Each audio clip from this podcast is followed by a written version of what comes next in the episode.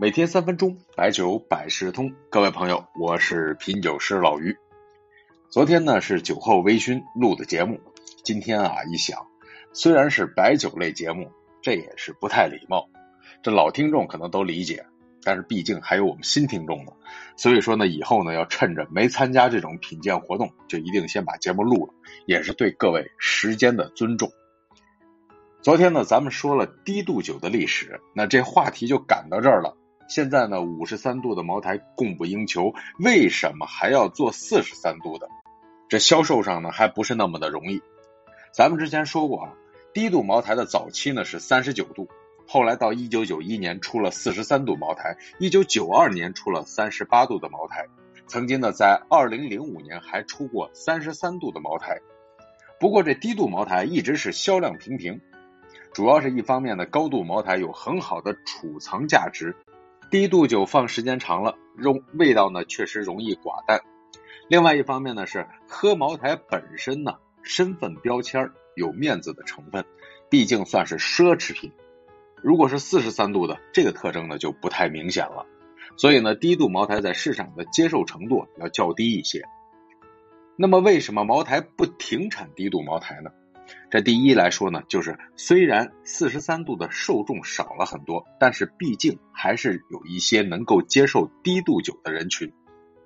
第二呢，世界上主流的蒸馏酒多是四十多度，像威士忌这样的还要往里面加冰块，所以对于国外市场，低度茅台未来也许会更好接受啊。不过我说的是未来也许啊，毕竟这么多年低度茅台在国外呢也没有听说有太多的粉丝。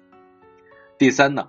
提升产量，节约粮食，这在粮食紧缺的时代还是有一定的价值的。保留一个产品线，产能的占比也不高，对茅台而言呢是一种储备。万一低度酒再流行回来呢？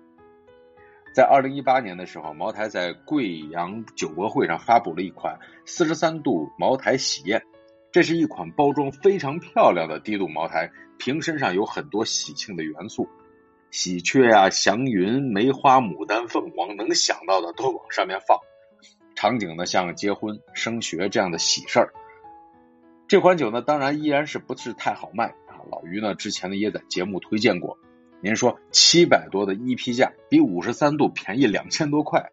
酒质和四十三度乳白玻璃瓶也是一样的，一二七八九的工艺还需要再降度，性价比真的是很高。茅台的总工程师王丽曾经评价这款酒，说可以闻到花香、果香、甜香、青草香，层次分明，香气丰富。轻轻尝一口，优雅丰满、柔和，多层次，给味蕾带来不一样的冲击。酒体下咽后，回味悠长，最后空杯也是余香犹在，沁人心脾。当然呢，谁的孩子谁不爱啊？这怎么都是看有可爱的一面。但是这四十三度呢？呃，真心讲，确实不错。哈，老于呢对三十八度的茅台之前确实评价低了一些，但是在四十三度，在这个价位上，性价比真的是不错。还记得我们以前说过吧？五十三度的茅台啊，那是阳刚之美；四十三度的评价是平和之美。所谓天地柔情，月季风光，雅而不淡。我是最近呢找了一些大概十多年前的四十三度茅台。有保存好的，真是八个字啊！佳酿柔情，绵绵生香。不过呢，就是保存不好的话，确实也会寡淡一些。这个比例呢，要比五十三度多很多。其实呢，能够坚持生产低度的茅台，这是一个好事儿。我相信呢，以后这款茅台呢，还会进一步的扩大市场。毕竟百人百将，对于风格凛冽还是柔和。净爽还是丰富，都是有不同评价的。而且毕竟价格在这里呢，能让一部分人相对更容易够得上。宋代姚敏呢有首诗说的，反正都是醉酒，希望价格能下来，很有意思。